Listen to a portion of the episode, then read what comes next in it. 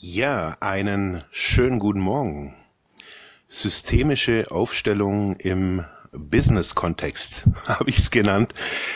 Ich merke, dass die Nachfrage hier bei mir im Coaching-Büro zunimmt an Klienten, obwohl ich, ja, habe ich im, im Soziphon-Podcast gerade vorhin auch so erzählt, ähm, obwohl ich da gar keine Werbung mache, aber ist ja egal was mich da eher fasziniert, ist so der, der Wandel in den letzten, hm, sage ich jetzt mal, fünf Jahren, seit ich so dieses Thema für mich auch so beruflich so erschlossen habe, systemische Aufstellungen, äh,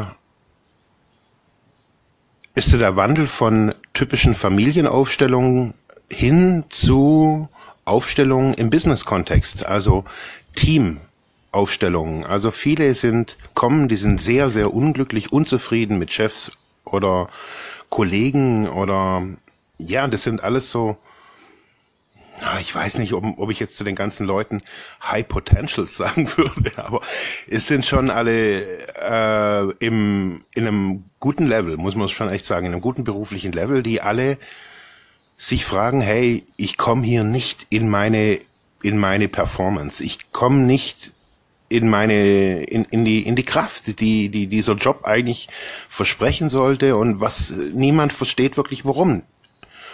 Und das Faszinierende ist so, dass das, ich sage jetzt mal, es geht mir nicht jetzt von der Art der Leute, die da kommt, dass es jetzt irgendwie nur aus dem High-Business-Bereich sind oder irgendwas, sondern das ist querbeet, ob das jetzt Schneider sind oder ganz ehrlich ein Koch oder äh, jemand aus einer Marketingfirma oder also es, es ist wirklich durchgängig. Es ist alle, es sind alle Branchen, die da irgendwie jetzt in den Jahren so zu mir gekommen sind, also immer Einzelpersonen, aber alle mit dem gleichen Anliegen.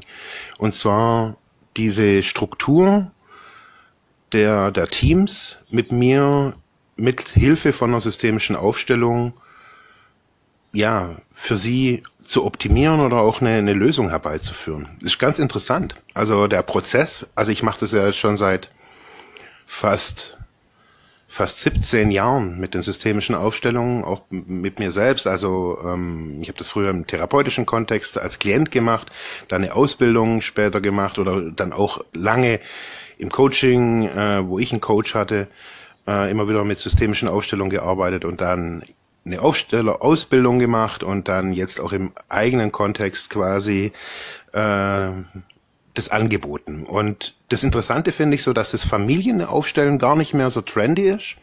Wollen viele ja auch gar nicht so, auch wenn vieles da ja auch dann fußt, aber diese Methode im Business-Kontext anwenden, verblüfft also wirklich jeden. Also mich auch also jedes Mal wieder aufs Neue. Ich habe dieses Jahr, glaube ich, für mich selber, für meine, für meine Struktur, wie ich arbeite, äh, glaube ich, jetzt sieben Aufstellungen gemacht und es ist jedes Mal wieder neu, verblüffend und ich hatte gestern Abend eben auch so eine, so eine ganz kleine Business-Aufstellung mit, ja, wo teilweise ganz viel Freude und Vision auf einen Schlag so, bam, irgendwie, äh, die Person stellt sich drauf und dieser, ey, was, was geht hier ab? Was geht hier ab?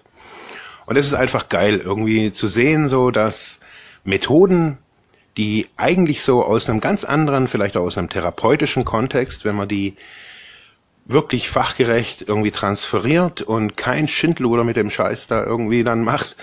Also man kann da auch viel Käse machen, das ist mir bewusst. Aber ich finde, wenn man das bewusst macht und auch gerade in so einem Teamkontext, geil wollte ich euch heute mal so mitgeben. Äh, ja, mal was ganz nicht Digitales.